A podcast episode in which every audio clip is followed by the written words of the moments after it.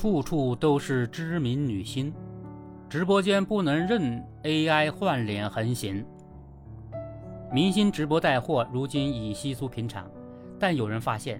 有些知名女星竟然可以同时出现在多个直播间，处处可见杨幂，时时都有热巴。然而定睛一看，这些带货主播原来并非明星本尊，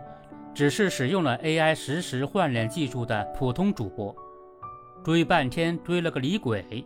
网友们难免愤愤难平，这不是明目张胆行骗吗？的确，很多人在直播间买买买，就是冲着明星去的，而商家引入明星脸的算计也在于此。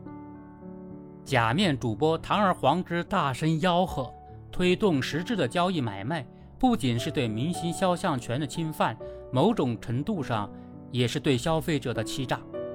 这些年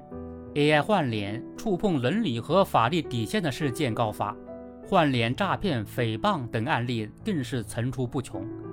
不仅给当事人造成困扰伤害，更影响着传播秩序的社会运行。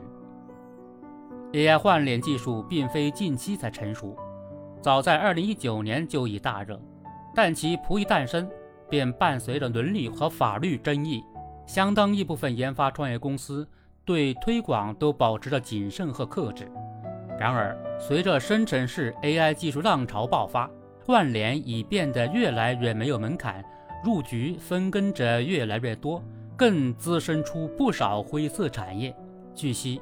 一款适合直播聊天的现成模型，实时版费用一套只需两千元，随便什么明星，虚拟面容随心定制，定制美女头像也不难，价格从一百到一百八十元不等，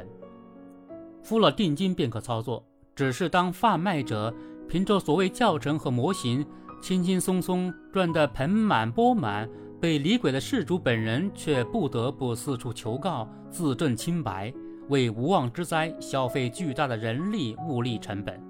不相匹配的代价和所得，加剧了这一市场的畸形。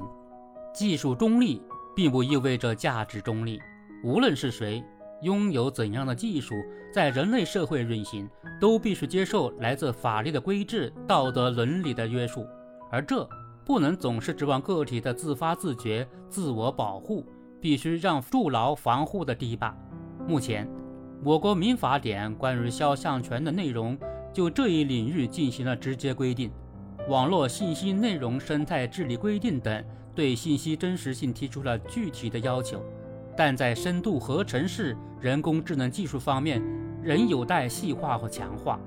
与此同时，有关部门和相关主体也需要睁大眼睛，守住各自的一亩三分地，特别是平台方，作为内容上线的最后一道关卡。无论是将贩卖模型者下架，绝不允许换马甲再作恶，还是将直播间的李鬼揪出来，使情节轻重予以惩戒，